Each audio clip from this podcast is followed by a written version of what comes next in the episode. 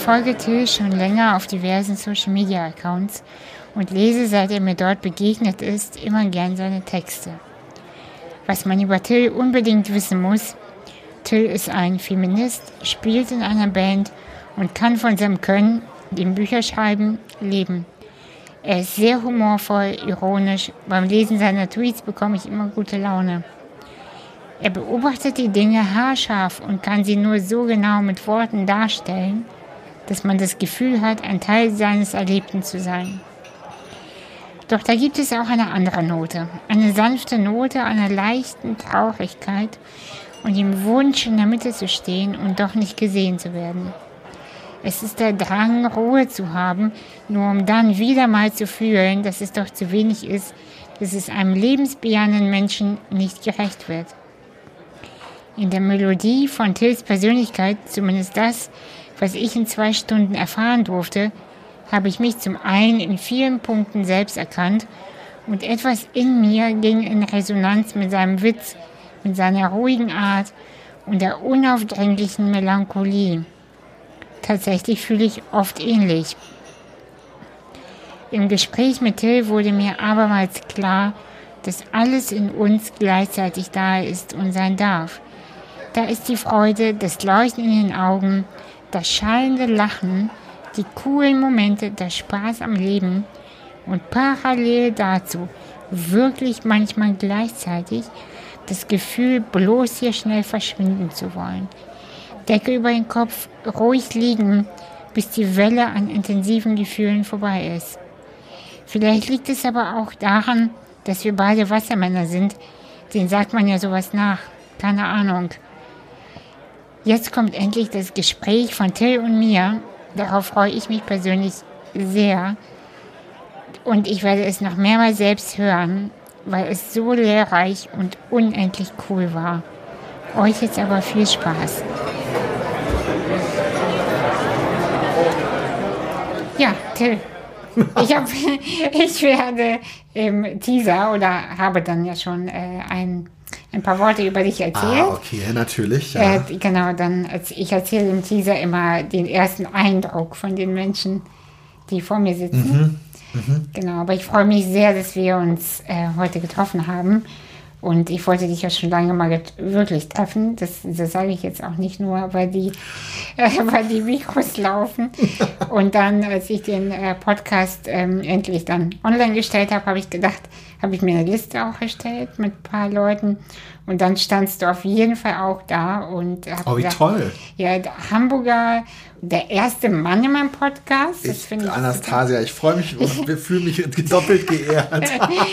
ja. Und, der erste und der letzte Mann. nee, das glaube ich, glaub ich nicht, aber der erste auf jeden Fall. Und äh, ja, wir kennen uns über Twitter. Mhm. Und irgendwie kennen wir uns aber auch nicht. Und äh, deswegen freue ich mich noch ja. mehr, eine Stunde echt mehr über dich zu erfahren. Ja, und nicht über dich. Ja, ja ich, ich bin nicht so Thema, aber ich erzähle ein bisschen. ein bisschen erzähle ich auch dann zwischendurch. Ja, magst du dich vielleicht einfach mit deinen Worten vorstellen? Oh ja, okay, das mache ich gerne. Also, ähm, ich bin äh, Autor und Journalist und äh, seit ein paar Jahren etwas aktiver auf Twitter. Genau daher kennen wir uns. Ich habe ursprünglich bei der Zeitschrift Brigitte gearbeitet. Das war so mein Einstieg ins Berufsleben. Mhm. Äh, so richtig, das habe ich sehr, sehr lange gemacht. Da war ich Praktikant, als mhm. ich 19, 20 war Echt? und habe dann mit Mitte 20 angefangen, da als freier Journalist zu arbeiten und habe bis ich dann 36 oder so war, war ich da angestellt und schreibe eigentlich immer noch für die frei und habe aber irgendwann angefangen auch äh, für andere Zeitschriften zu schreiben und ähm, schreibe seit fünf, sechs Jahren Bücher, Kriminalromane mhm. und ähm, jetzt äh, dieses Jahr auch einen anderen, einen anderen Roman und ähm, ja, ich komm, bin in Berlin aufgewachsen und lebe, weil ich eben so gerne bei Brigitte arbeiten wollte, seit 20 Jahren, 21 Jahren in Hamburg. Und, ähm, und welche Stadt gefällt dir mehr? Du, ich sag's dir ganz, ganz ehrlich, ähm, ich kann anerkennen, dass Hamburg auf eine Art objektiv betrachtet die schönere Stadt ist und auch die lebenswertere Stadt sozusagen. Ja. Also ich habe zwei Kinder, die in Hamburg aufgewachsen sind, die sind 12 und 15 und die sich hundertprozentig als Hamburger und als Ja. Altonar und Altonarin äh, identifizieren. Ähm, aber ich bin einfach, ich habe 25 Jahre meines Lebens in, in Berlin verbracht und äh, das ist einfach meine, meine Heimat und es ist auf eine Art, es ist eine grauenvolle, Ja, ich verstehe. unmenschliche Stadt. Ja. Aber es ich, ist die Stadt, nach der ich immer Heimweh haben werde. Und irgendwie. in welchem, in welchem Viertel bist du aufgewachsen in Berlin? Ich bin äh, in Zehlendorf in Westberlin Ah aufgewachsen. In äh, Zehlendorf Mitte, also wirklich, das hat mich schon, würde ich sagen, auf eine Art auch geprägt. Also so ein richtiger Randbezirk. Wir haben also Ja. im, äh, in der Nähe, äh, anderthalb, zwei Kilometer entfernt von der südlichen Mauer zur DDR äh, gewohnt. Und wirklich so, dass man also, für uns war das nächste, was dann so Großstadt war, war für uns der Kurfürstendamm. Und als ich Kind war, ist man da ungefähr eine Stunde mit dem Bus hingefahren. Aha. Aber das hat sich immer gelohnt wahrscheinlich. Ne? Ähm, also, ja, klar. Es war für uns, das ist total lustig, weil das wirklich eigentlich im Grunde genommen war das so ein bisschen so eine, ja, wie so eine Kleinstadt-Kindheit, so habe ich das empfunden, weil das war dann was Tolles. Wenn, also meine Eltern haben sich relativ äh, bald scheiden lassen, als ich zehn und meine Schwester acht waren. Aber so dieses ähm, mit meinen Eltern dann so, was machen wir am Samstag, was machen wir am Wochenende, Sonnabend sagt man auch in Berlin. Ähm, wir fahren zum Kudamm. ja. Ich meine wirklich, wie die, wie die Landeier sind wir dann also äh, zu viert. Und ich kann mich auch erinnern, dass meine Schwester sich irgendwie ein, ein nettes Kleid angezogen hat oder so. Und ich irgendwie die die äh, äh, die Schlaghosen, die ich gerade cool fand als acht oder neun oder zehnjähriger und wir sind dann am, am Sonnabend in der Abenddämmerung zum Kudamm gefahren. Da waren die Lichter an. Wir fanden es total toll. Und meine Eltern wären niemals mit uns irgendwie zu McDonalds oder sowas gegangen. Das gab es da schon einen. Aber wir haben dann da so, sind da so rumflaniert. Und ich erinnere mich, wie wir am, an diesen ganzen absurden Westberliner Orten, da gab es diese Diskothek Big Eden und New Eden. Da gibt's diesen, kennst du vielleicht aus so Talkshows, diesen so etwas bizarren äh, Berliner Diskothekenunternehmer Rolf Eden und die Theater am Kudamm. Also das, was einem heute als Berliner und was so ein Inbegriff der Westberliner Spießigkeit und Piefigkeit geworden ist, sehr schnell. Das war für mich, war, das war das so der Glamour-Ort meiner, meiner Kindheit. Weißt du, Till, wenn man so einmal als Hamburgerin in die Mönckebergstraße geht, ne? So, dann, äh, und dann sitz, sind da Leute so an der Binnenalster im Alex. Und Ja. dann denkst du, was sind das für Leute, die, das, da ist wirklich schlechte Qualität im Alex? Allerdings, Oh, also nicht, allerdings, nicht, ja. ich, also ist wirklich es so. ist leider so. Ja, es Äh, also wäre so Essen- schön, wenn es nicht so wäre. Ja, essen kann man da nicht und Cocktails würde ich da auch nicht trinken. Habe Mhm. ich aber schon mal probiert. Und ich habe mich dann gefragt, was sind das für Menschen, die da sitzen? Und ich glaube, es sind so Pinneberger tatsächlich, die, die weißt du, so nach Hamburg kommen. So für die ist das echt ein Highlight am Wochenende. Wir fahren nach Hamburg in die Innenstadt und sind dann in der Müll und dann, oh, die Bin, alles das ist wieder schön und so, ne? Und dann sitzen die dann im Alex und, ähm, ja, Du, das ist genau so. Das Und ist so, ich, oder? es kann sein, dass ich jetzt nie wieder nach Berlin einreisen darf. Aber ich würde sagen, die Zehlendorfer zu Westberliner Zeiten waren die Zehlendorfer die Pinneberger. Ähm, so ein bisschen die Pinneberger von, von Westberlin. Ja. Ja. Jetzt, jetzt sind es sicherlich andere Brandenburger Vororte und so weiter, die damals einfach abgeschnitten waren. ja, ja. Aber ich meine, also mein äh, und mein Vater hat am Kudamm, äh, Kudamm Ecke Ulandstraße gearbeitet und das war für uns, darum weiß ich das auch so genau mit der Stunde, weil der 60er Bus halt hat wirklich von Zehlendorf Eiche oder so eine Stunde gebraucht und es war für uns das Allertollste nach der Schule einmal im Monat oder so mittags meinen Vater im Büro zu besuchen und dann ist er mit uns eine Pizza essen gegangen. Ja, so. ist doch schön. Dass, ja, ja, ja, ja. Und ähm, sag mal zu deiner Zeit bei Brigitte oder Ja. generell, wenn du jetzt noch für die schreibst. Das ist ja, mh, falls es jemand nicht kennt, ich glaube nicht, dass es jemanden gibt, der es nicht kennt. Ich glaube, es wachsen jetzt immer mehr Leute heran, die es nicht, nicht kennen. Deine ja, Kinder ja. kennen es wahrscheinlich von dir. Ich, ähm, ich habe ja eine kleine Schwester, die ist ähm, Wie alt ist die? 13. ist sie. Die wird, die wird 14. Also, Aber die kennt Brigitte nicht, oder? nee, die kennt Brigitte nicht. Meine Kinder kennen das auch nicht, weil das sie, die wissen, dass also meine Frau arbeitet in der Redaktion, ähm, aber wenn das nicht so wäre, wüssten die Kinder nicht, dass es das gibt. Nee.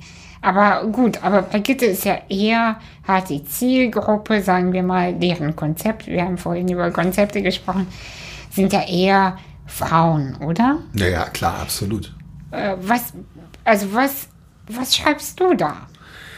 Du, mich hat es damals, ähm, ich schreibe ja inzwischen längst nicht mehr so viel da, wie ich früher geschrieben habe. Ich habe eine Zeit lang wirklich wahnsinnig viel geschrieben. Und ich habe mich zu Journalistenschulzeiten für dieses Praktikum bei Brigitte ähm, entschieden. Es gab noch ein anderes Zeitschriftenpraktikum zur Auswahl, was, äh, was die Journalistenschule vermittelt hat. Das war bei der Zeitschrift Quick, die ist kurz danach eingestellt worden ist. Und ich habe mich aber für Brigitte entschieden, weil ich damals schon, wir reden jetzt hier wirklich über 1989, 90, äh, hatte ich so ein Interesse an Themen, die so, äh, ja, weiß ich nicht, so an diesem, in dieser Grenze zwischen Psychologie und Gesellschaft. Also wie wir sind als Menschen, wie wirkt sich das auf die Gesellschaft aus? Und wie spiegelt sich die Art und Weise, wie unsere Gesellschaft organisiert ist, wie spiegelt es sich in Beziehungen und in Partnerschaften, in der Familie? Und was für Ängste haben wir, die wir in die Gesellschaft tragen. Und umgekehrt, sowas hat mich immer total interessiert. Und ich habe dann aber gemerkt, dass ich eigentlich so nach, als ich die Journalistenausbildung gemacht habe, dass es dafür, also mir war einfach klar, es gibt, das war Ende der 80er Jahre gab es in Deutschland nur Brigitte, wo diese Themen stattgefunden Ah ja, haben. schade. Mhm.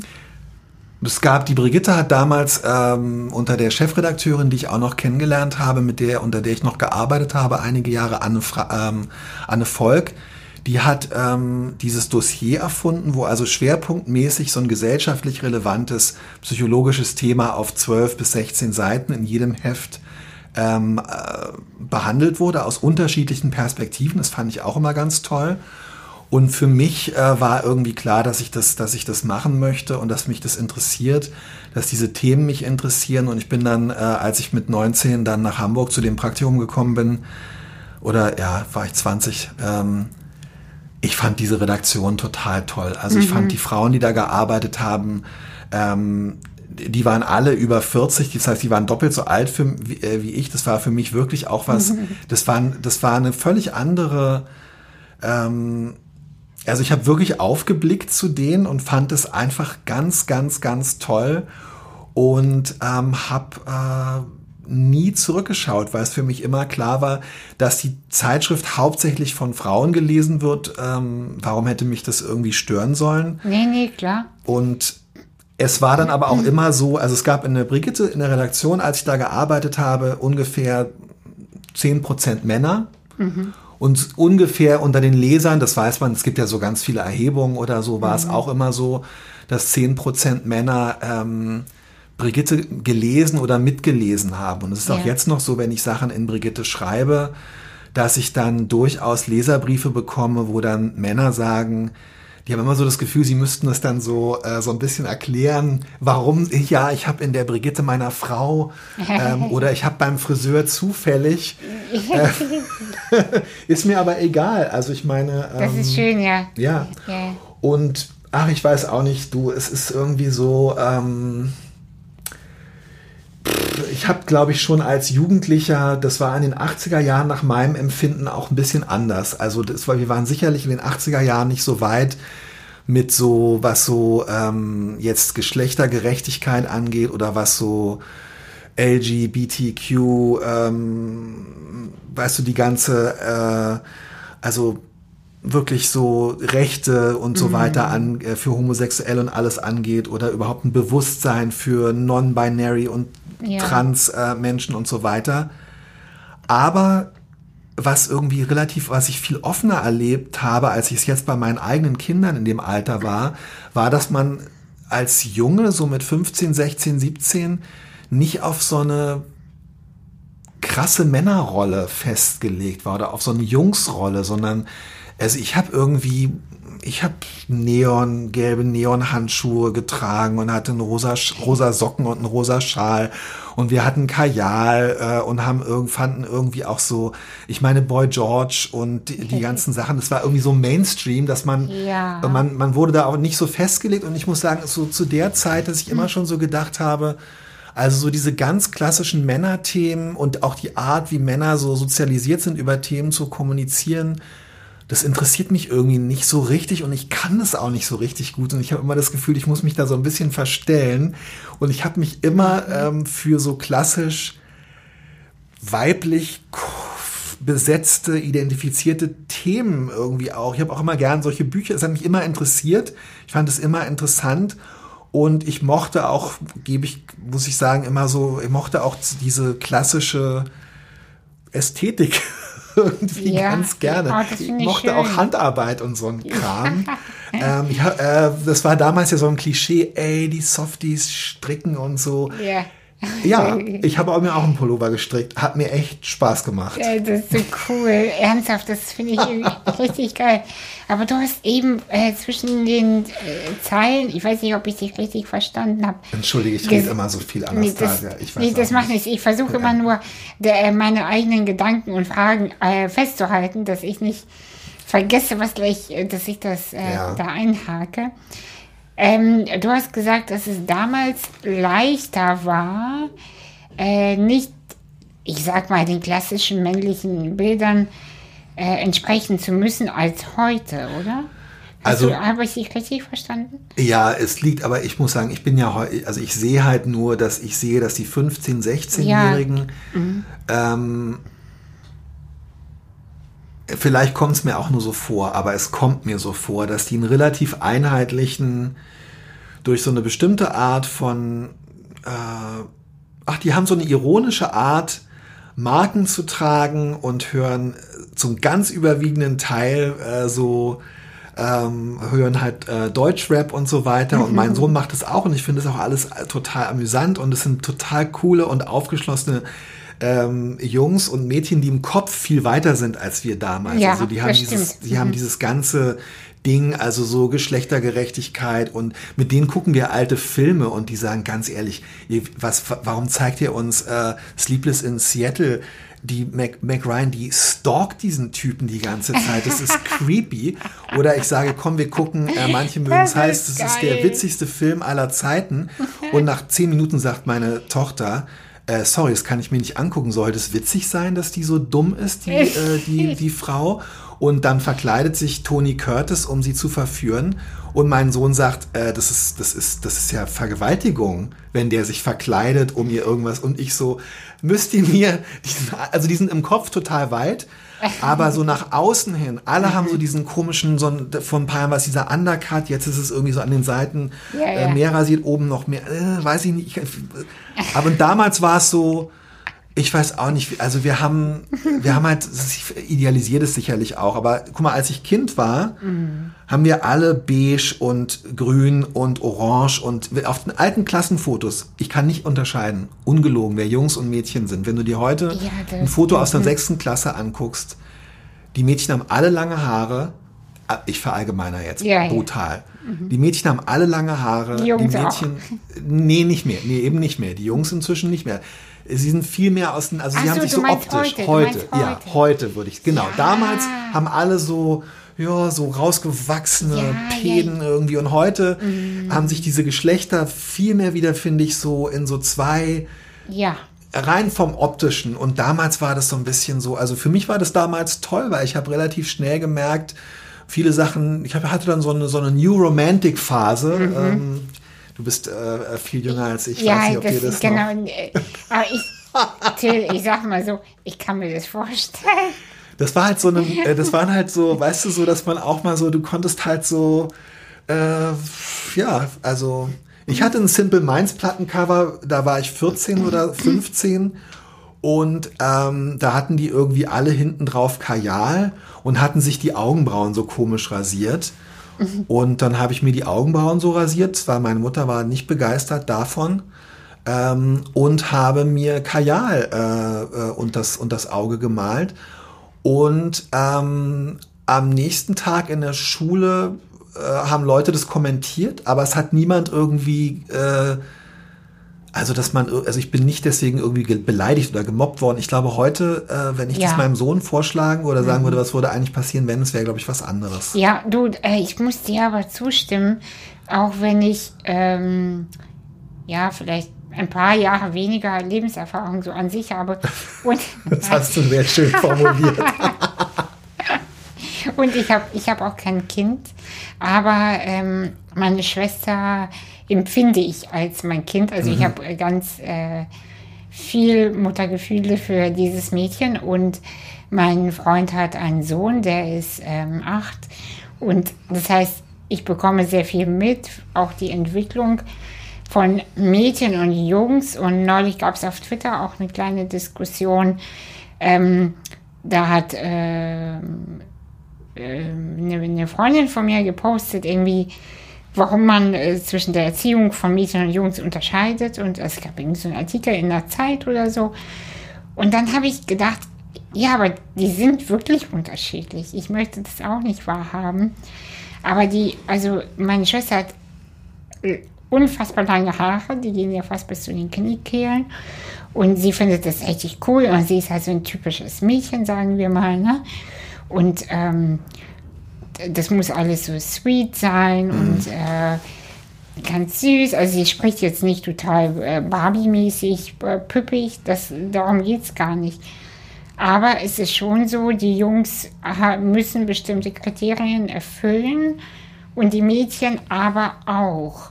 Ja. Und ja. Ähm, und natürlich wird da nicht so drauf geachtet, wie du musst noch Kleider tragen und die Beine übereinander schlagen und so. Das ist nicht so. Aber da gibt es so ganz feine Noten. Weißt du, früher war es so, die Frau gehört an den Herd und die Jungs werden so Handwerker. Heute ist es aber nichts anderes mit der Werbung bei Instagram. Die ganzen Girls oder Influencerinnen bekommen halt, ja, Angebote auch für, auch für äh, die Küche Produkte zu vermarkten oder Kosmetik oder alles, was so halt girl-like ist, ja. ja. Und die Jungs ja. Äh, Sport, Fitness, Kraft, mm, äh, Ernährungsergänzung absolut, ja. und solche Sachen. Und das sind, das ist eine andere Form von Geschlechtertrennung, aber es Absolut, hat sich, ja. es, es hat sich irgendwie ähm, ja zugespitzt, habe ich das Gefühl. Oder anders, ich weiß nicht.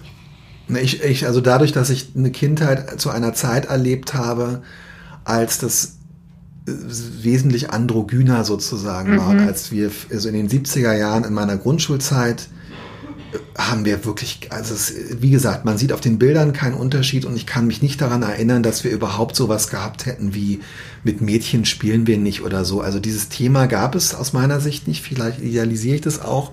Und später im Gymnasium hatte ich eben das Gefühl, dass man rein von den stilistischen Ausdrucksmöglichkeiten äh, eine viel größere Brand, Bandbreite, Entschuldigung, hatte und dass es sich heute wieder, dass es sich wieder absolut verengt hat, da gebe ich dir recht wobei ich davon überzeugt bin, ich habe mich das auch gefragt, als meine Kinder äh, auf die Welt gekommen sind. Erst mein Sohn und dann meine Tochter. Mhm.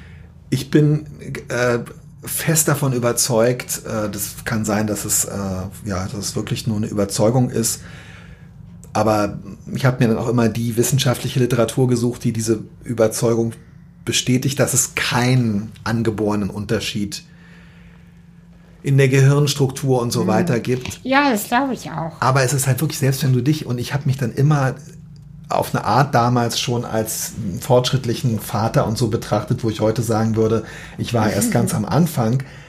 Aber als ich mich dann so beobachtet habe, es ist wirklich, es ist wirklich, du bringst als Eltern dann schon so viel Ballast mit und mein Sohn liegt vor mir auf dem Wickeltisch mhm. und reckt irgendwie so seine Arme und Beine und mhm. ich sage zu ihm, boah, du bist so stark und so. Ja, ja. Und wenn ich ihn hochhebe und er ist sechs Wochen alt, dann sage ich, boah, guck mal, du fliegst wie Superman.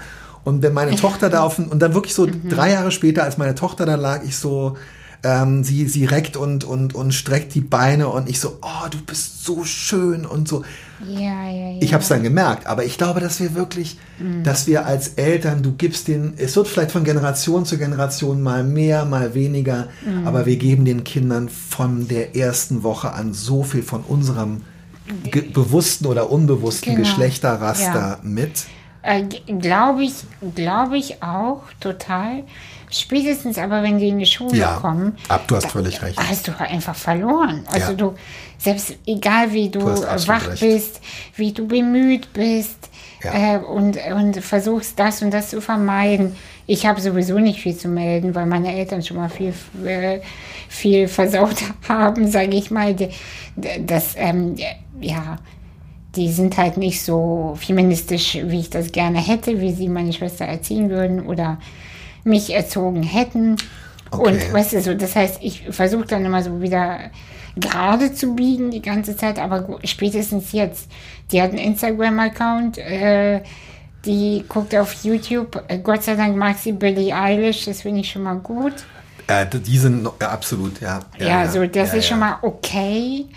Aber auch Billie Eilish äh, ist, also weißt du, wie auch immer, spätestens in der Schule, in der Pubertät, die Einflüsse, die Kreise, die wachsen und man kannst nicht so Ja. viel dann machen irgendwie.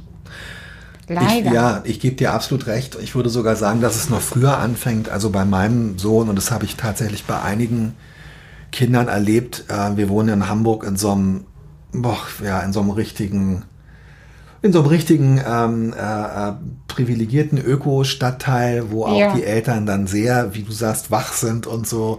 Und es war so, also mein Sohn hatte, ähm, also die Lieblingsfarbe meines Sohnes war rosa, als, als er so drei, vier Jahre alt war. Und er wollte, dass wir die Wand an seinem Bett rosa streichen und er hatte, ähm, er hatte eine Puppe und äh, weil eine Freundin von ihm eine hatte und er wollte auch nur die rosafarbene Puppe haben und ähm, er hatte auch tatsächlich dann so einen rosafarbenen Baldachin und so. Und es war von ihm, also das wurde, gab keine Begründung dafür und wir haben das aber auch nicht kommentiert. Also wir haben es einfach ge- mitgemacht. Mhm, das ist gut. Ja, aber, ähm, und es gab zum Beispiel, es gab einen Jungen bei ihm in der Kita, der ähm, immer Kleider getragen hat, der einfach gerne Kleider getragen hat. Der hat Fußball gespielt und hatte ähm, irgendwie, hat aber immer so Kortkleider an. Und natürlich, sobald ähm, mein Sohn und dieser andere Junge in die äh, Vorschule beziehungsweise in die erste Klasse gekommen äh, waren und mein Sohn hatte eine rosafarbene Trinkflasche, am zweiten Tag in der ersten Klasse war das mit der rosafarbenen Trinkflasche vorbei. Ja. Ja. Weil andere Sechsjährige gesagt haben, ey du Mädchen. Also Klar, genau. Genau. Insofern, aber ich muss sagen, ich bin, ähm, ist jetzt vielleicht so ein bisschen off-topic, aber es ist so, weil du auch Billie Eilish erwähnt hast. Und ja, meine, meine äh, Tochter ist ja dann äh, praktisch genauso alt wie deine äh, Schwester. Ich finde diese Generation von Mädchen, ich habe das Gefühl, die Jungs müssen sehr gerade so kämpfen in dem Alter um ihre Rolle, weil eben die Welt eigentlich schon weiter ist und sie aber natürlich irgendwie auch so Männlichkeitsideale noch erfüllen wollen. Die Mädchen haben das, glaube ich, auch wa- wahnsinnig schwer innerhalb dieses binären Systems mit diesem Instagram-Druck und so weiter, wie du sagst. Aber ich habe so das Gefühl, die haben auch eben, die haben eben auch so andere Role Models, so wie Billie Eilish. Und dann gibt es irgendwie auch so, ich finde, dass die Fernsehserien, die denen angeboten werden, viel, viel mehr so Identifikationsfiguren für Unterschiede. Es ist alles viel diverser geworden. Und diese Mädchen haben so, also wenn ich meine Tochter und ihre Freundinnen sehe, das ist so eine Naturgewalt an Selbstbewusstsein Ja. und Witz irgendwie und wo ich dann schon manchmal denke, boah, Alter, die Jungs haben es aber, ja, die müssen sich echt dran halten, weil die, diese Mädchen haben irgendwie gerade so, ich habe das Gefühl, die haben auch zu diesen Instagram-Sachen, ja, das wirkt alles trotzdem auf die. Aber die haben so eine ironische Distanz. Also meine Tochter zum Beispiel, die gucken dann immer mit ihren Freundinnen so Bibis Beauty Palace und diese Sachen. Diese YouTuberin und lachen sich dann kaputt über die. Natürlich gucken Ja. sie sie trotzdem Ja, ja. und kaufen dann trotzdem Ja. das, äh, das Diese Bilum. stinkende. Ja. Oh Gott. Cupcake-Schaum und so weiter. so. Aber es ist nicht so, dass Ja. sie unbedingt die ganze Zeit sagen, oh, die ist so toll, sondern sie, also ich finde es total interessant und ich bin wirklich gespannt, ähm, was. Ja, ja, ja. ja. Naja, Ja, also genau. sorry, wir reden über. nee, äh, aber das, nee, aber das, ich glaube, das, das finde ich einfach interessant, ähm, zu hören, wie, wie du das wahrnimmst und weil ich mir schon Gedanken mache, ja, wie wird es später machen? Also, wie, wie wird es dann sein, wenn sie, wenn sie fertig mit der Schule ist? Dieses Gefühl von, weißt du, auch dieser Druck, auch durch Instagram erzeugt, du musst auf Reisen gehen. Das ist dann so, dass dieser Freiheitszwang, äh, Ja. Zwang, weißt du, wie ich meine? Also das ist nicht mehr cool zu sagen, ähm, weißt du, ich mache eine Ausbildung, gehe arbeiten und ich will einfach auch einfach nur eine Familie haben, fertig.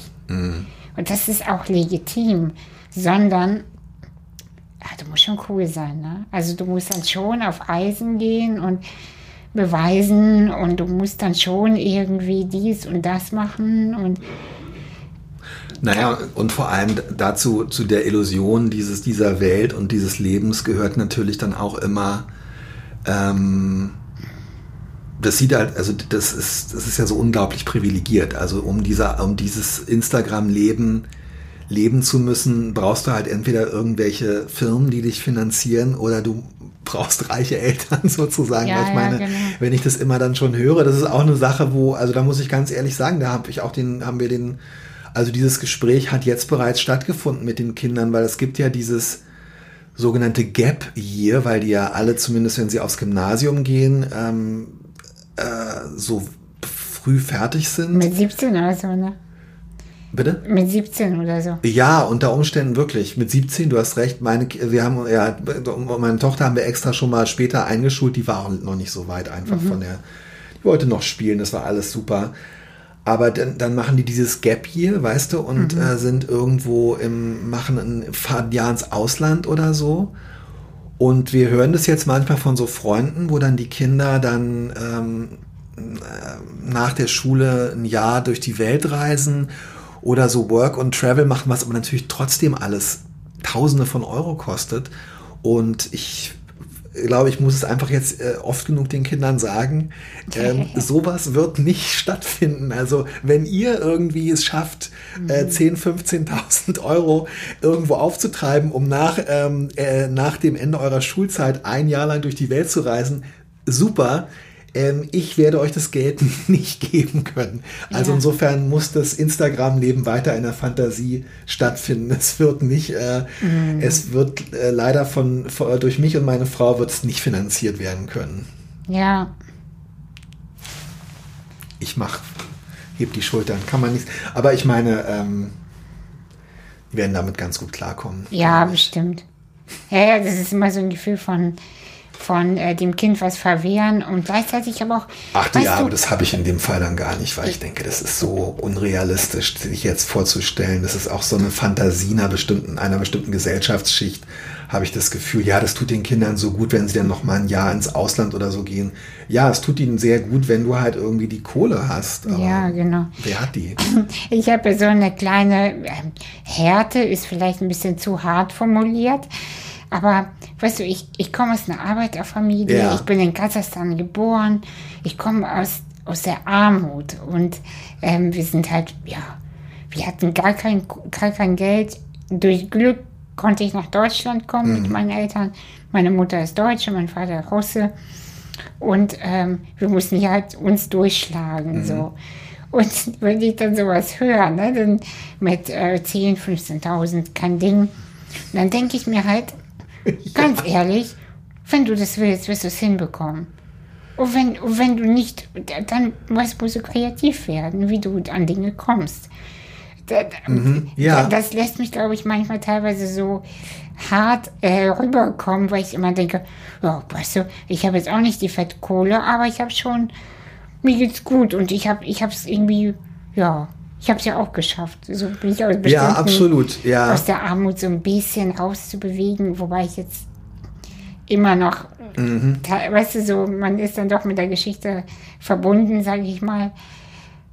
Aber äh, ja, wenn ich dann sowas mitbekomme, dass die Kinder oder Jugendlichen oder jungen Leute teilweise wirklich nicht wissen, wie sie Bewerbungen schreiben, wie sie au höflich auftreten äh, oder äh, normale Texte schreiben können. Ja. Äh, dann, äh, genau, dann, dann denke ich mir also, ey, es ist das Leben, das musst, ja. musst du lernen. Das, ja, das, und das, äh, ich glaube einfach, dass man bisschen mehr den Kindern zumuten sollte. Äh, ja, absolut. Also äh, definitiv. Das sehe ich grundsätzlich auch so. Ich bin da sicherlich nicht der beste, wie soll ich sagen, also jemand, der das besonders vorbildlich praktiziert, weil wir, ähm, ich bin relativ spät Vater geworden mhm. und ähm, ich bin wirklich ein äh, ja, es, mir fallen jetzt nur so negative Worte wie Übervater oder Vatertier oder Helikoptervater oder so ein. Es ist vielleicht auch alles bescheuert. Ich bin, glaube ich, ein sehr engagierter oder hingebungsvoller. Ich bin ja, Vater, verbringe wahrscheinlich mehr Zeit mit den Kindern und der Impuls, ihnen Sachen abzunehmen und mit ihnen oder für sie Sachen zu regeln, ist, ist, ist sehr, sehr groß. Ich sehe es aber grundsätzlich, ähm, grundsätzlich genauso wie du.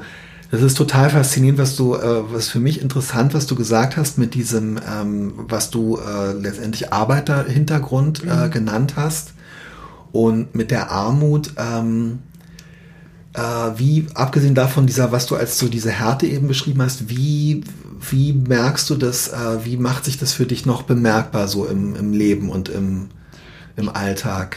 Naja, zum einen immer wieder dieses Gefühl von, äh, ich gehöre da nicht hin. Okay. Ähm, weißt du, ich, ich habe viel gekämpft und ich habe viel geschafft, auch schon bis jetzt.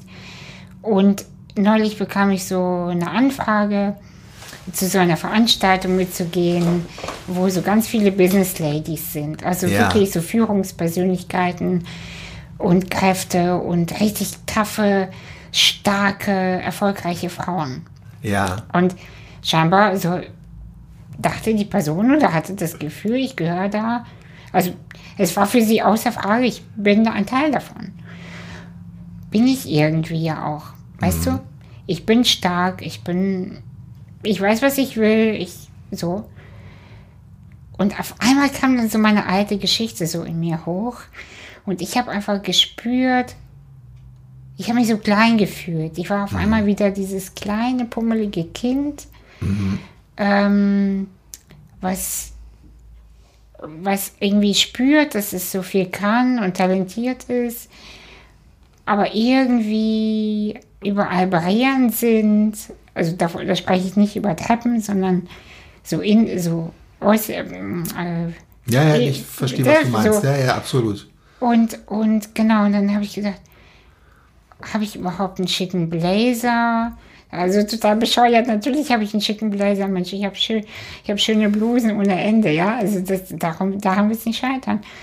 Oh Gott, und dann stehst du dann da und, und was erzählst du denen denn? Ja. Dann erzählen die da, äh, ich bin hier im Vorstand oder ich bin in der Abteilung und unter mir sind 25 Mitarbeiter. Was sagst du dann? Dass du 24 mhm. Stunden deine Assistenz managst? Ja, das ist hart. Aber dann bist du wieder in einem Behindertenschema. Oder was, erzähl, was, was erzählst du denen denn? Ich habe total in die Ängste gehabt. Ne? Und, und das erfordert einfach viel Energie und Klarheit und Ruhe für sich selber klar zu machen, du bist nicht mehr die Kleine. Mhm, du bist okay. nicht mehr, du bist nicht mehr das, klar, ich bin das Arbeiterkind, aber und meine Eltern haben immer noch Herausforderungen, immigriert, äh, Deutsch und äh, keine Ahnung. Aber du hast schon so viel geschafft, ne? Du mhm. darfst, du darfst dich da in die Mitte stellen, zu sagen, ich bin eine von euch, hallo. und das, das, das kostet mich wirklich Überwindung. Mhm. Und das sieht man mir, glaube ich, nicht an und das können sich wenige vorstellen und deswegen werde ich auch eingeladen. Und das freut mich, und gleichzeitig löst es Panik in mir aus. Mhm. Ich kann das total verstehen. Und ich kann mir nur ausmalen, wie das für dich sein muss, weil es ist selbst für mich so. Also ich bin aus einer Familie, wo ähm, mein Vater und meine Mutter waren in ihrer Familie jeweils die ersten, die ähm, studiert haben an der äh, Fachhochschule, waren beide Textilingenieure und haben sich da kennengelernt und kommen aus so, also meine Mutter aus so einer ganz kleinbürgerlichen ähm, Familie, Vater Postbeamter äh, und so eine, so eine kleine Beamtenfamilie nach den damaligen äh, nach der Sprachregelung und mein Vater kommt äh, vom Lande und sein äh, mhm. ähm, sein Vater war dann am Ende war in der NS-Zeit äh, dank der NS-Zeit muss man für meinen Opa sagen der Nazi war äh, war ist er dann auch Beamter geworden vorher war er eine Art Landarbeiter oder ah, so ja. mhm. und das heißt mein Vater und meine Mutter haben diesen gesellschaftlichen Aufstieg mhm. äh, vollzogen. Also auch so wie ja viele Menschen aus der Mitte der deutschen Gesellschaft mhm. so in den 50er, 60er Jahren diesen Aufstieg vollzogen haben. Ähm, aus dem, aus dem äh, vom, vom Land beziehungsweise aus dem wirklichen kleinen Bürgertum ins Bildungsbürgertum, haben studiert und haben Bücher ein wahnsinniges Statussymbol bei meinen Eltern äh, in der Wohnung und haben auch bei uns auf Bildung wahnsinnig viel Wert gelegt und uns ermutigt und so weiter. Und trotzdem geht es selbst mir als mhm. sozial weißen Mann, mhm. äh, 50 Jahre alt und so weiter. Ähm, selbst ich habe das Gefühl, wenn ich in eine, in eine bestimmte Sphäre mhm. eines studentischen Milieus oder so verlasse, dass ich nicht mehr dazugehöre. Ja. Ich bin seit ein paar Jahren äh, aus irgendeinem Grund, weil die auch versuchen, ähm, weil die auch versuchen, äh, so in Anführungszeichen Künstler einzuladen und weil ich äh, beim Abendblatt oft auf den Krimi-Festivals gelesen habe, werde ich zum Abendblatt Neujahrsempfang eingeladen. Ja. Und ich stehe da mit, mit ich, ich, und ich gehe da, einmal bin ich hingegangen, habe mit niemandem geredet, weil ich wirklich dachte, was ist das hier, wo bin ich? Und es sind Leute, es sind Männer im Anzug, ich habe auch irgendeinen Anzug und eine Krawatte. Man sieht es nicht, aber ich spüre das, dass ich da, weil ich merke, das ist seit Generationen so. Die kennen das seit Generationen. Ja. Und ich meine, wenn selbst ich das merke, und ich habe mich auch ja. damals bei Guna und Ja, ich war dann, als ich bei Brigitte war, irgendwann eine sogenannte Führungspersönlichkeit und wurde zu Führungskräftetreffen eingeladen und habe da mit Gänsehaut am Körper und mit einem Stock, den ich verschluckt hatte, an irgendwelchen Kaminen oder so gesessen und habe gedacht, ich gehöre hier einfach nicht hin. Die yeah. reden in Codes, die kennen Sachen, die kennen Orte, mhm. die kennen Begriffe, die, die sind mir nicht bekannt. Und wenn selbst ich aus der absoluten Mitte der Gesellschaft, mhm. aus einer Akademikerfamilie, mich nach einer Generation immer noch so fühle, dann kann ich mir das nur ausmalen, mhm. wie, ähm, wie Menschen, die äh, aus nochmal einer anderen Gesellschaftsschicht oder geschweige denn aus anderen Ländern oder so kommen, ja, ja ich meine, das ist, das dauert Generationen, bis ja. du in Deutschland irgendwo. Ich glaube, dass es dann nur in dem Moment dir so geht. Ich glaube nicht, dass diese Businessfrauen das so das ähm, merken. Das ja, merken. Und das werden auch die Gruner und Ja-Typen nicht gemerkt haben. Und beim Neujahrsempfang denkt auch keiner, wer ist denn der Trottel da? Ja, Aber alleine, dass das in einem selbst drinsteckt mhm. und wenn man sich das dann überlegt, wie lange sollen denn dann irgendwelche ähm, 15-, äh, 16-Jährigen, die nicht aus diesen Gesellschaftsschichten kommen, wie lange sollen denn die dann brauchen, um sich äh, irgendwie dazugehörig zu fühlen? Also äh, ist ja. total faszinierend, ja. Und ich habe das vergessen, bis du das eben gesagt hast. Aber dieses Gefühl, ähm, ich, ich gehöre hier nicht hin, ja. Ja, also weißt du, es gibt verschiedene, glaube ich, Facetten von diesen Gefühlen. Ähm, Einmal dieses äh, zu wissen, aus, äh, woher man kommt und aus welcher Familie man kommt oder aus welcher Schicht, sagen wir mal. Ähm, und dass ich gewisse Dinge einfach nicht gelernt habe oder nicht weiß oder, ja. oder ähm, weißt du, meine Eltern sind Bauern so, ne? Mhm. Das ist dann ja, gewesen. Ja. Und auf einmal kommen wir her und selbst dann, meine Eltern sind nicht studiert. Ähm, so, das ist der eine Bereich. Dann gibt es ja noch die Behinderung bei mir. Ja, ja. So. Verstehst du, was ich meine? Und das heißt, ich kämpfe dann gegen so viele Mühlen, gegen so viele Schubladen. Absolut. Dann, ja. dann bin ich auch noch die Behinderte, ja. Mhm. Das heißt, und dann spüre ich gleichzeitig, ja gut, komm, ey, ne? Weißt du, und dann, und dann stehe steh ich irgendwo und dann sagt jemand, ähm, versucht jemand so Witze zu machen und sagt, ja, aber über, wir lachen ja nicht über Rollstuhlfahrer und dann lachen alle. Wo ich dann einfach denke, mich interessieren die Behindertenwitze gar nicht. Also thematisiere es doch einfach gar nicht. Mhm. Ja, dann, dann äh, habe ich das Gefühl, ich muss mich auch dagegen nochmal abstrampeln. Mhm. So, ich bin nicht nur die Behinderte hier, ich bin nicht nur hier eingeladen, weil ich die Quotenbehinderte bin, sondern ich kann was. Ich kann wirklich was. Ja. So, und dann kann ich was und dann stelle ich mich hin und denke, oh Gott, kannst du wirklich was? Du kommst aus einer armen Familie. Oh mein Gott, oh mein Gott. Mhm. So, dann kämpfst du dich dadurch. Nein, du hast es geschafft. Du kannst das. Stell dich nochmal hin, du kannst das. Mhm. Und dann stelle ich, also, weißt du, und dann, das kostet einfach so viel Energie. Das ist unfassbar. Und das wird mir jetzt erst äh, alles bewusst. Das wollte ich dich gerade fragen, wie lange dir das eigentlich klar ist, dass das so viel Energie äh, kostet. Ge genau, ich habe äh, mit 29, also quasi gestern. Ja. nein, nein, ich, äh, ich bin, wenn, die, wenn das ausgestrahlt wird, äh, die Folge, bin ich 33. Ähm, genau, aber vor vier Jahren hatte ich tatsächlich. Sieht höchstens so, aus wie 29. Ja, genau, danke schön. Ähm, hatte ich so einen kleinen, ja, Zusammenbruch, sage ich mal. Da habe mhm. ich gesagt, ich muss, glaube ich, muss meine Geschichte mir angucken und habe dann eine Therapie gemacht, bevor ich äh, in eine ernsthafte Depression ja. geschlittert wäre, habe ich gemerkt, oh, ich glaube, ich muss mich hier ein paar Sachen stellen. Mhm. Und zwar ohne nur so ein bisschen angucken, oh, hallo und tschüss, oh, upsie, mhm. sondern okay, gib mir die volle Ladung und die vollste Ladung. Kippt das auf meinen Kopf, bis ich nicht mehr kann. weißt du so, und ich habe dann kurz Pause gemacht, habe gesagt, okay, jetzt die nächste Ladung. Und ich habe so lange diese Ladung gemacht, bis ich gemerkt habe, ah, daher kommt es. Ja. Ach so.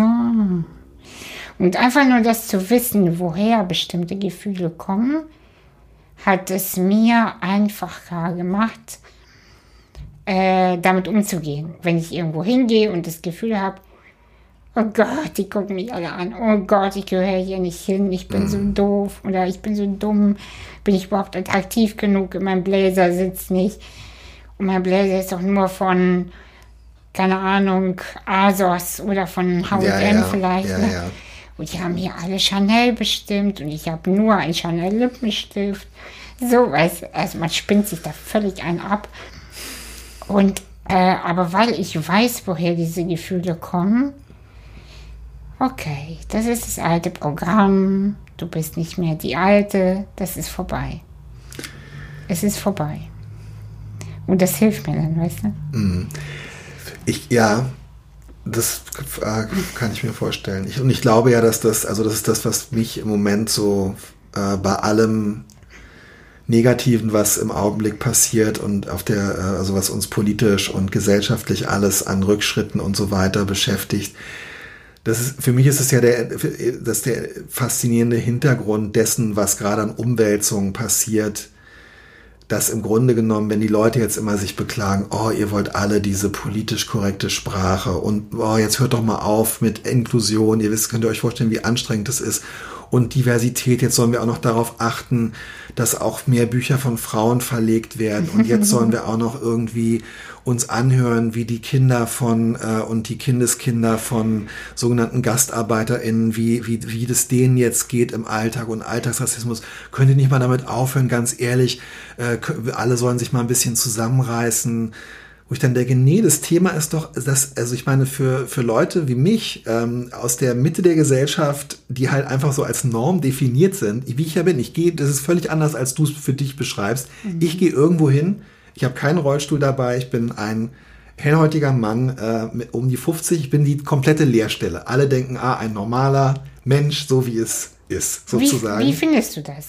Das wollte ich dir gerade sagen. Und dieses, dieser Prozess, sich klar zu machen, also das, diese, diese Empathie, einfach sich äh, als Gesellschaft klar zu machen, dass alle, die nicht genau in dieses Schema äh, passen, immer schon eine Sache haben, wo es dann heißt, naja, ob die das wohl kann. Ja. Ähm, wir hatten bisher ja immer nur männliche äh, Teilnehmer hier bei unseren Podien. Oder es ist, war so schwer, eine Frau zu finden. Und dann das. Und immer, und immer, also allein dieses und diese, ähm, was mich damals bei diesen, äh, was mich so wahnsinnig äh, beeindruckt hat, als dann nach der MeToo mit Doppel-O die MeToo, Me2, äh, die, die Erfahrungsberichte ähm, äh, von, von, von Persons of Color und so weiter in, äh, auf Twitter kam über Alltagsrassismus, wo ich gedacht habe, wenn ich mir vorstelle, dass ich mein Leben leben müsste mit diesem Stress, der immer schon als Folie drüber liegt, immer schon als was in Anführungszeichen anderes Sichtbar definiert zu werden, mhm. sichtbar zu sein,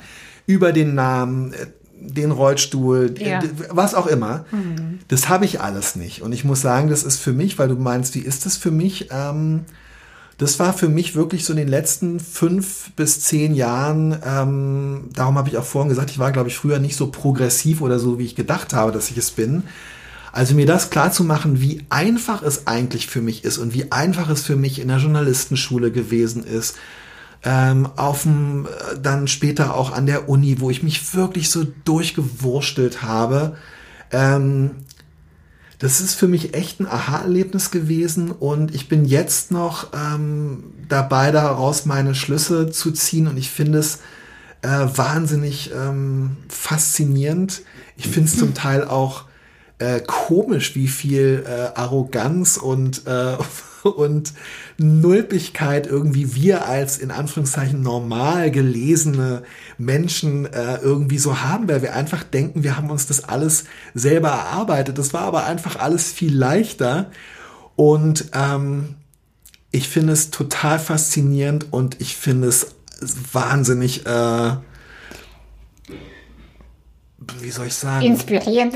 Ja, ich genau, das ist inspirierend, bereichern klingt so klingt irgendwie nee, so komisch, aber es ist, aber es okay. ist ich muss wirklich sagen, ich bin echt froh, dass es mir, dass ich angefangen habe zu versuchen, über diesen Tellerrand zu blicken, weil ähm, ich wirklich äh, das Gefühl habe, dass das, ähm, ja, dass das Leben dadurch, äh, dass ich wirklich, ja, ich weiß auch nicht, ich habe das Gefühl, das Leben ist ähm, äh, ist auf eine Art ähm, wirklich vielschichtiger geworden und hat viel mehr Dimensionen als vorher. Und ich ähm, ganz abgesehen davon, dass äh, ja, dass es einfach schön ist, wenn man wenn man, wenn man Dinge immer wieder auch anders sieht. Und ich finde es spannend, Sachen, die ich bisher so für selbstverständlich genommen habe, woher ich meine Karriere habe, woher ich meine Ausbildung habe und so weiter, das auch nochmal anders zu sehen. Ja, aber ich habe gerade einen Gedanken, den würde ich ja. gerne mit dir teilen.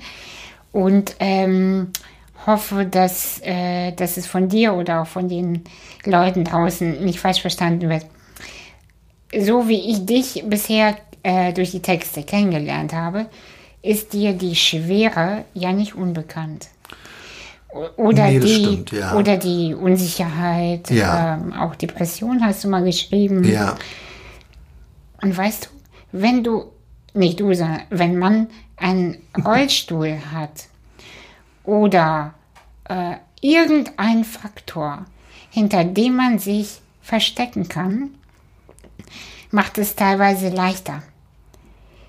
Mhm. Wenn, wenn, ähm, weißt du, wie, wie einfach das für mich war, Anfang 20 immer zu sagen, ach, ich finde keinen Mann, weil ich bin, ich bin ja behindert. Mhm. Keiner will mich, ich bin, ich bin behindert. Ähm, ja, klar funktioniert es nicht. Ich, ich bin ja ein Arbeiterkind. Okay, ich faszinierend. Bin, ja, gut, auf die, also auf, ja. Weißt mhm. du, ähm, klar bin ich traurig. Ich bin ja behindert. Mhm. Ich habe eine heftige Geschichte. Mhm. Und das mag ja auch stimmen, aber es ist einfach ein Faktor, der es mir total leicht macht, mich in äh, meinem Schmerz zu suhlen. Mhm. Während ich auch einige äh, Freunde und Bekannte habe, die auch krasse Geschichten haben, die aber nicht so greifbar sind wie meine. Und die sagen, ich bin traurig, ich will nicht vor die Tür, ich habe Angst oder ich fühle mich nicht wohl in, Ja, ja, ja. bei den Neujahrsempfängen. Oh Gott, ich hasse Neujahrsempfänge. Das ist das Schrecklichste, was es gibt. wirklich, ich, wirklich. Ähm, und alle sagen dann, ja, was hast du denn? Du bist eine weiße, attraktive Person. Da ist nichts los, es ist alles in Ordnung. Was hast du denn? Und es gibt keine Ausrede. Und das macht schwerer. Verstehst du, was ich, äh, was ich sage? Ich verstehe, was du sagen willst. So. Ah. Deswegen ist natürlich ist das Ich kann, ja, äh, ich, äh, natürlich ist das scheiße, diskriminiert zu werden. Und natürlich werden behinderte Menschen oder ähm, weiß ich nicht, äh, jeder Mensch wird auf irgendeine Art und Weise diskriminiert. Aber ähm, wenn es offensichtlich ist, dann kann man sich so dahinter verstecken und sagen, sorry, ich kann da leider nichts für. Ja, okay, also auf eine gewisse, auf eine, ich verstehe, ja, ähm, auf eine gewisse Art verstehe ich das, weil ich das auf einer ganz, auf einer anderen Ebene, auch auf einer nicht so sichtbaren Ebene, äh, daher kenne, dass ich so eine Phase in meinem Leben hatte und ich komme jetzt äh, komischerweise erst wieder zu dem Thema zurück in meiner Biografie. Aber ich hatte so eine Phase so mit Anfang, Mitte 20, wo ich oft so gedacht habe, ähm, da habe ich eigentlich erst so angefangen für mich so die, die Scheidung meiner Eltern äh, so ein bisschen so, wo ich so, also ich habe das als Kind, als meine Eltern sich haben scheiden lassen, habe ich das als, äh, ich war wirklich ein sehr resilienter Zehnjähriger, würde ich sagen, zehn, elf, zwölfjähriger. Und auch wenn ich mich damals, also ich, und ich hatte so damals das Gefühl, ich habe mich immer schon auch ziemlich beobachtet und ich kann mich daran erinnern, dass ich so dachte, ach ja, das ist ja eigentlich gut und äh, das ist sicherlich, also ich immer so sofort so dieses, hey, ja, lass, okay, es ist alles, es ist doch gut, ja, genau, also es ist doch wirklich, alle haben was davon und dann ist ja auch besser so und ähm, Verstehe ich auch. Verstehe ich auch, genau. Ähm, und ich habe dann äh, so eine Phase gehabt, so mit, äh, ach, auch so nach dem Scheitern, so von, von, von, ich hatte dann so eine, wirklich so eine, ich bin wirklich so der klassische Fall von serieller Monogamie, wie man das äh, früher in der Paarbeziehungsforschung nannte. Also äh, lang, also tiefe aufeinander, aber auch in relativ kurzen Abständen folgende Beziehungen. Und wo ich dann in so eine Phase hatte, wo ich dachte, es liegt alles daran, dass du ein Scheidungskind bist. Du suchst immer irgendwie so diese feste Bindung, aber dann gleichzeitig kannst du auch nicht da. Also ich habe dann so ganz viele Sachen mit diesem Marker Scheidungskind für mich erklärt Ja. und habe dann irgendwann auch so nach fünf, sechs Jahren genau, was du gesagt hast. Das ist, kann man nur nicht vergleichen. Das ist äh, nicht Ja, ja, sichtbar. aber doch, doch, doch, Ich habe dann so gedacht, jetzt musst du auch mal aufhören, immer zu sagen, das liegt alles daran, weil du Scheidungskind bist. Und habe dann wirklich, also als es dann meine Depressionen auch so stark wurden, dass ich äh, aufhören musste, sie zu ignorieren oder nur mit, äh, mit Zähne zusammenbeißen oder ähm, äh, Alkohol oder so zu selbst zu therapieren. da habe ich dann aber gedacht, nee, ich mache jetzt eine Verhaltenstherapie auf alle Fälle, weil ich will jetzt nicht anfangen mit irgendeiner tiefen Psychologin oder geschweige denn Psychoanalyse erstmal äh, monatelang über die Scheidung äh, und dann meine Kindheit und weil das ist ja alles, dahinter will ich mich nicht verstecken. Das Ja. war mein Impuls. Und jetzt komme ich eigentlich mit 50 dahin, dass ich langsam so anerkennen kann, ähm, oh, okay, es ist lange genug her und ich sehe aber, es sind immer noch Verhaltensmuster, die ich so habe und Empfindensmuster, die ich eigentlich ziemlich kindlich finde. Oh, lass uns vielleicht doch noch mal nüchtern darüber reden und nicht immer gleich sagen, jetzt versteck dich doch nicht hinter deinem schrecklichen, schrecklichen Ja, ja. Scheidungskinderschicksal. Ein Genau. bisschen ist vielleicht doch dran. Aber jahrelang hatte ich auch so das Gefühl, du, ich, du, wenn ich sage du, meine ich jetzt ich, habe nur, das hab nur den Impuls, mich hinter dieser Scheidungskindersache zu verstecken. Ja, auf- aber weißt du, und das ist legitim. Weil die Gefühle, die Gefühle, das ist jetzt vielleicht, also jetzt gehen wir so richtig in die Tiefe, will ich auch gar nicht so doll. Ich glaube, die Gefühle müssen bis zum Schluss gefühlt werden, damit sie sich entspannen können. Der, du, der Moment, wo wir etwas verdrängen, wird stärker. Das habe ich für mich gelernt.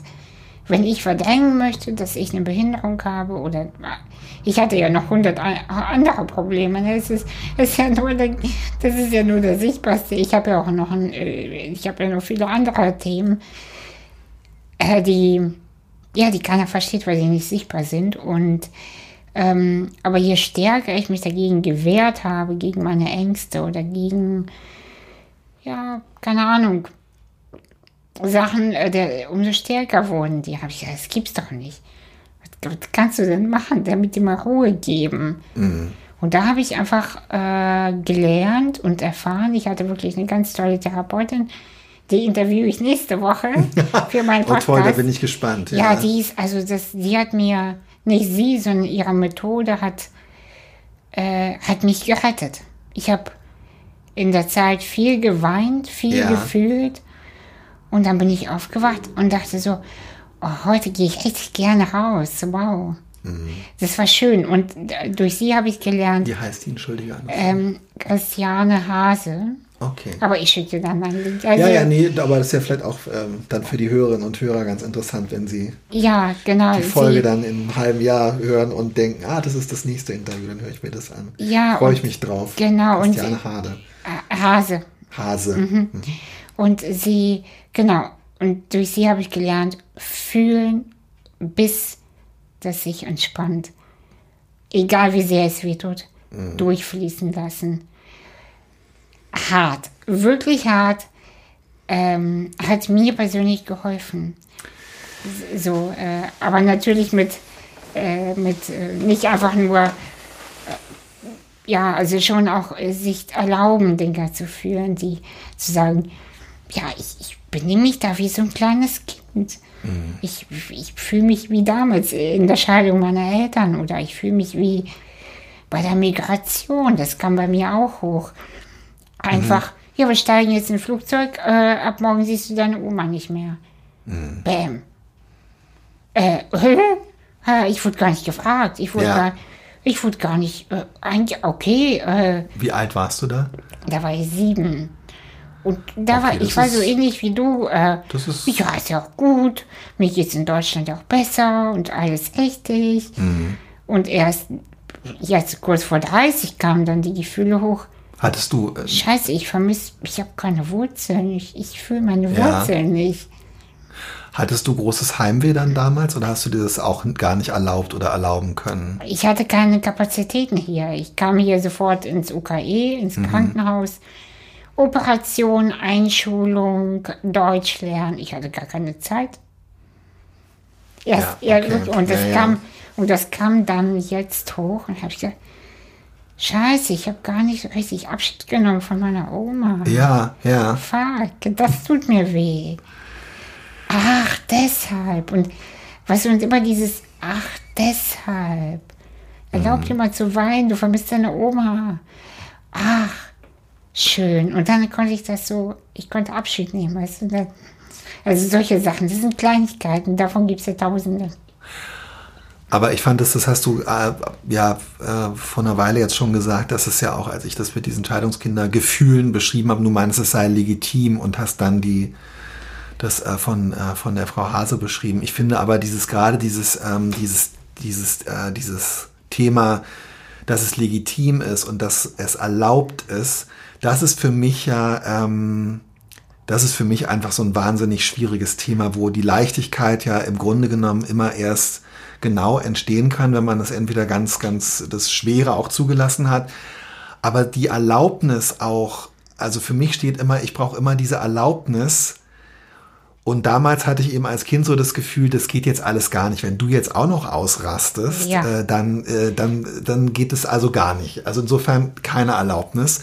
Und später dann, naja, du, also du, es kann ja jetzt nicht sein, dass du die ganze Zeit äh, deine scheiternden Beziehungen darauf schiebst, wie es mit zehn war. Keine Erlaubnis. Ja. Und ich muss sagen, das ist für mich so das größte Thema, ähm, A, erstmal Leute zu finden, wie so eine Therapeutin, mhm. die einem die Erlaubnis sozusagen geben. Mhm. Und dann aber also dieses Ziel, was du jetzt auch beschreibst, was du ja dann vielleicht sogar schon erreicht hast, irgendwann da zu sein, sich selber auch die Erlaubnis geben ja. zu können. Ich brauche ehrlich gesagt immer noch diese, Dist äh, diese Instanz von, von außen, die mhm. mir irgendwie sagt, naja, also Ähm, und es muss gar nicht unbedingt eine, das muss gar nicht unbedingt jetzt eine Therapeutin sein. Das kann bei mir auch ein, äh, ein Buch oder ein Film oder so Ja. sein, wo ich dann so merke, ah, du bist nicht alleine und wenn die das so gemacht haben, dann Dann darfst und du's auch. die so traurig sind darüber, dann darfst du das ja auch sein. Ja. Aber da, wo ich dann auch manchmal so, ich bin immer so total zwiegespalten. Ich beobachte meine Emotionalität und die ist echt. Und daneben stehe ich dann mit so einem Notizblock und denke, wie bescheuert kann man eigentlich sein, dass man erst irgendwie Nein, nein, hier. das ist so dieses Wertende, ne? Ja, ich meine, dass ich irgendwie einen Hollywood-Film gucke, um dann zu denken, ja, man kann auch wirklich mal äh, äh, äh, traurig sein über das oder das oder so. Und Ja. wenn du das bei den Leuten traurig findest und hast genau das Gleiche erlebt und bei dir so, naja, komm, ist vorbei. Mhm. Ja, ja, ist vorbei. Ich denke, wie bescheuert. Also ich, ich zensiere mich dann auch immer. Ich bewerte mich dann immer und äh, sag mir eigentlich jeden Tag, wie bescheuert. Und das ist auch so eine Sache, an der ich arbeite. Ähm, weil ich glaube, die wahre Leichtigkeit liegt dann auch erst jenseits äh, von diesem ständigen sich immer selber irgendwie so bewerten und runterzumachen. Ja, ja, wenn man, genau, wenn man sich die Erlaubnis gibt, einfach auch teilweise nicht zu wissen, weißt du? Keine Ahnung. ey, Ja, so, genau. Scheiße, ich habe einfach keine Ahnung. Ich habe keine Ahnung. Ich, ich- nee, ich will jetzt nicht, ich, Ich will es aber auch gar nicht erklären. Ich kann es auch irgendwie nicht. Es ist einfach ja, so. genau. Ja. So, ja, und jetzt mal, so, und jetzt gehe ich spazieren oder ich leg mich einfach hin und, weißt du, ja. geil. Ja, aber das hört sich bei mir jetzt natürlich so professionell und gut an. Ich habe schon viel besser drauf als Mhm. generell. Aber ich bin generell einfach eine strenge Person. Mhm. Mit mir selbst. Halt durch, du musst da jetzt durch, du kannst das, beweis das jetzt allen. Stell dich da jetzt hin, du hast nicht zu versagen. ja. Du, du bin musst, ich auch du musst deine. Geschichte wieder richtig machen. Äh, äh, du bist ein Vorbild für deine Schwester Ja. und für viele Leute draußen. Jetzt reiß dich zusammen. Ja, das stelle ich mir wirklich ganz, ganz äh, schwierig vor, weil du ja wirklich dann auch noch so, äh, genau, dieses auch dann noch äh, das Gefühl zu haben oder sich selber zu geben oder von anderen sogar zu bekommen, so ein Vorbild zu sein, eine Verantwortung über dich selbst hinaus zu haben. Also ähm, Es hört sich so arrogant an und auch so. nein, überhaupt so, kein bisschen. Es so, hört sich absolut ähm, bedrohlich auf eine ja, Art an. ja, ja. Ja, danke. Genau das fühlt, so fühlt sich das für mich an. Kann ich sofort dass äh, Komplimente mir manchmal als eine dunkle Wolke vorkommen. Also ähm, klar, weißt du, das hört sich so toll an wie wow, ich lese deine Texte gerne oder ich, du gibst mir so viel Kraft und im, in deinem Podcast oder wie auch immer. Ne? Irgendwie, klar, pusht es mein Ego ja auch und Ja. ne, dann, ach, ich mache das nicht ins Leere, schön. Und gleichzeitig, wow, was für eine Verantwortung. Was, wie vorsichtig muss ich denn sein? Oh und Gott, ja, ja, ich weiß genau. wie viel kann ich meinst. Ja, kaputt ja. machen? Wie viel kann ich auch lenken? Wie viel kann ich Mhm. leiden? Und wo ganz vorsichtig. Und ja, also ist nicht nur, Ja, nicht nur schön, es ist auch beängstigend. ja, kann ich mir, äh, ja, kann ich mir absolut vorstellen. Finde ich, also, ähm, das finde ich auch und äh, gerade wenn man dann anfängt, sich so darüber Gedanken zu machen, das geht mir als Autor natürlich äh, auch so, dass äh, ich eigentlich sozusagen schon, ich finde es nach wie vor, obwohl ich es jetzt äh, als Journalist 30 Jahre mache und ähm, gerade mein zehntes Buch geschrieben habe, trotzdem Wow. finde ich es alleine handwerklich immer noch schon sehr anspruchsvoll und es kostet mich, also ich völlig in Ordnung, beschwere mich darüber nicht, aber es ist, es kostet mich äh, äh, psychisch und körperlich äh, Kraft, aber ich finde es auch absolut angemessen. Aber wenn ich dann noch anfange, darüber nach, anfangen würde, darüber nachzudenken, dass das ja nur die eine Seite ist, die Arbeit, die ich mache, mir mache, das Handwerk, was ich brauche, die Fähigkeiten, die ich aktivieren muss, die psychische Kraft, die ich aktivieren muss, das ist das eine. Das andere ist aber, und dann werden Leute Geld und Zeit ihres Lebens dafür opfern, um Ja. sich damit zu beschäftigen. Und wenn, schon wenn ich es ausspreche, denke ich so, irg, also da, da, darüber darf ich überhaupt nicht nachdenken, weil diese Verantwortung Ja. wird plötzlich wirklich so, dass ich dann denke, Alter, das ist doch unverantwortlich. Warum schreibst du jetzt noch ein, noch ein Buch? Also ich meine, äh, gut, ich muss es, weil es, äh, mittlerweile, muss ich ganz ehrlich sagen, ähm, das ist nun mal das, was ich äh, in den letzten, äh, also das Schreiben von Texten oder Büchern ist das, was ich gelernt habe und was ich kann, um zum Familieneinkommen beizutragen. und ich werde es Okay, das weitermachen. Ist mein, das ist mein Wunsch, so zu Genau. arbeiten, wirklich. Und das ist toll. Absolut, ja. Es war für mich, ich, ähm, äh, für mich hat es äh, lange gedauert, bis es, äh, bis es dann sozusagen soweit war. Und ich drücke dir da total die Daumen. Ähm, ich bin jetzt aber an einem Punkt, wo ich mich dann halt frage, braucht die Welt jetzt, also ich darf mir die Frage, braucht die Welt jetzt noch einen Text oder ein Buch von mir, Till? Die Frage darf ich mir halt einfach nicht stellen, weil sonst wirst du verrückt. Da musst du ja echt sagen, äh, nee, die rationale Antwort ist nein. Vielleicht, vielleicht stellst du dir einfach die Frage, habe ich noch was zu sagen? Und wenn Oh, du, Anastasia, weißt du, ja. und du hast was zu sagen, Tilber, wir reden jetzt schon übrigens über eine Stunde, wir sollten gleich zum Ende kommen.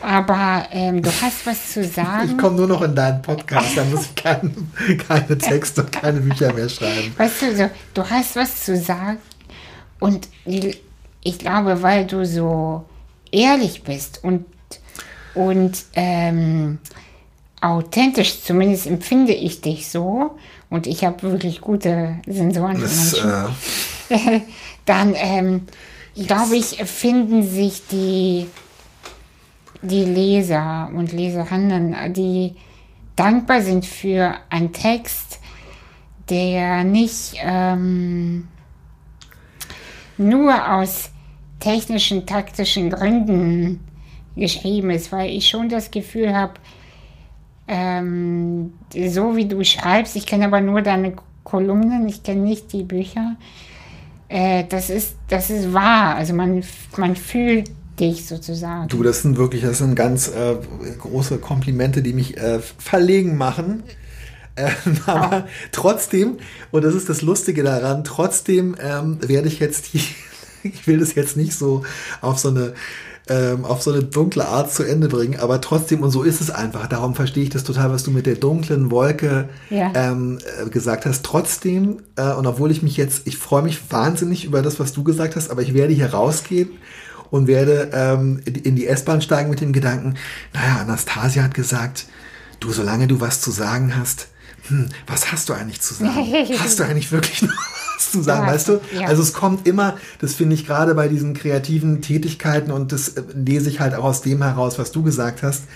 Man hat aber auch immer so ein bisschen, man hört halt immer noch zwischen den Zeilen, man hört nicht das Positive, sondern man, man denkt so, oh toll, dein Podcast gibt mir Kraft und ist schön. Dann denkt man, oh, hoffentlich sind die nächsten Folgen dann auch Ja, noch so, dass ja. sie, verstehst du, das ist so, Ja, da machen wir uns das Leben so schwer, statt einfach zu sagen, oh, wie toll, super.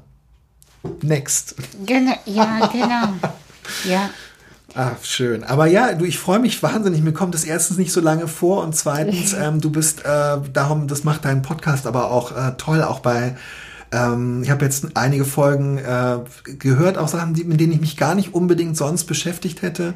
Gerade zum Beispiel auch das Atemthema und so vom, vom Dezember. Aber ähm, ich weiß auch nicht, du hast irgendwie so eine Art so. Ähm, äh, man erzählt mehr über sich, als man vielleicht vorhatte und dachte, aber und die, die Zeit ist sehr schnell vergangen und ich, ähm, ich freue mich aber auch, ich finde, ich freue mich, dass wir so ähm, ein bisschen in die Tiefe gegangen sind.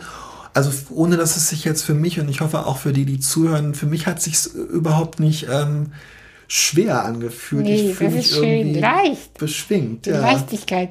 Ja, ich soll, hab dir von, ich soll dir von irgendwelchen Fans auf Twitter sagen, äh, dass du ganz toll bist. Du, schönen Gruß zurück, bitte Ja, auch. ich Oh weiß Mann, nicht, wer ey. das ist, aber ja, ich soll, äh, keine Frage, aber ich soll dir sagen, dass du toll bist. Und Das ist so weißt schön, du, das und ist das so ist, schön. und das ist vielleicht die Antwort auf, ob du noch schreiben solltest. Ich glaube, ich glaube genau das. Weißt du, die, we- weißt du, was das Ding ist?